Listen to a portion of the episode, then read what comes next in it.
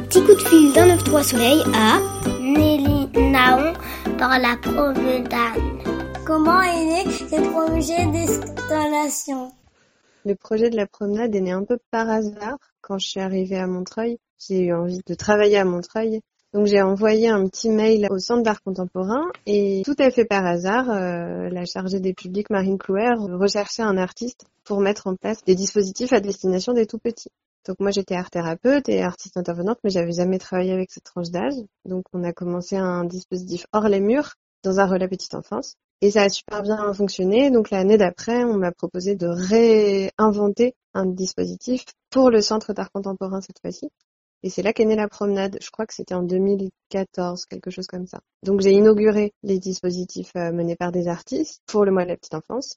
Et la promenade s'est ensuite baladée à Rony pour leur euh, premier grand rendez-vous des tout petits. Et cette année, par hasard, euh, pour le grand rendez-vous des tout petits à Rony, je devais proposer un nouveau dispositif et à cause du Covid, des contextes sanitaires, des, des contingences, il a fallu proposer autre chose. Donc j'ai ressorti la promenade de mes cartons et je l'ai retrouvé avec grand plaisir. C'est aussi par hasard que j'ai rencontré Ludovic et Héloïse. Ludo est passé voir la promenade à Rony et il m'a proposé de, de repromener les cabanes pour le festival 193 euh, Soleil cette année.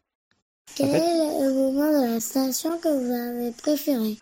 Il y a plusieurs moments. Il y a le moment où les gens passent la tête quand je suis en train d'installer et qui me disent Waouh, c'est quoi? Ça, c'est un moment que j'aime beaucoup, petit et grand. Et le moment que je préfère de l'installation euh, quand elle a démarré, c'est quand les gens euh, oublient qu'ils sont en chaussettes, quand euh, la gêne des adultes se dissipe dans le jeu. ça, c'est un de mes moments préférés parce que c'est vraiment des installations que j'imagine pour les tout petits, mais aussi pour les grands. C'est des moments que j'aime partager avec les parents, les professionnels de la petite enfance qui viennent accompagner des, des tout petits et évidemment les tout petits. Ce moment où, où les adultes oublient qu'ils se connaissent pas, oublient le, le, protocole social habituel et qu'ils se mettent à jouer comme des enfants en chaussettes ou pieds nus. Voilà, c'est ça mon moment préféré, je pense.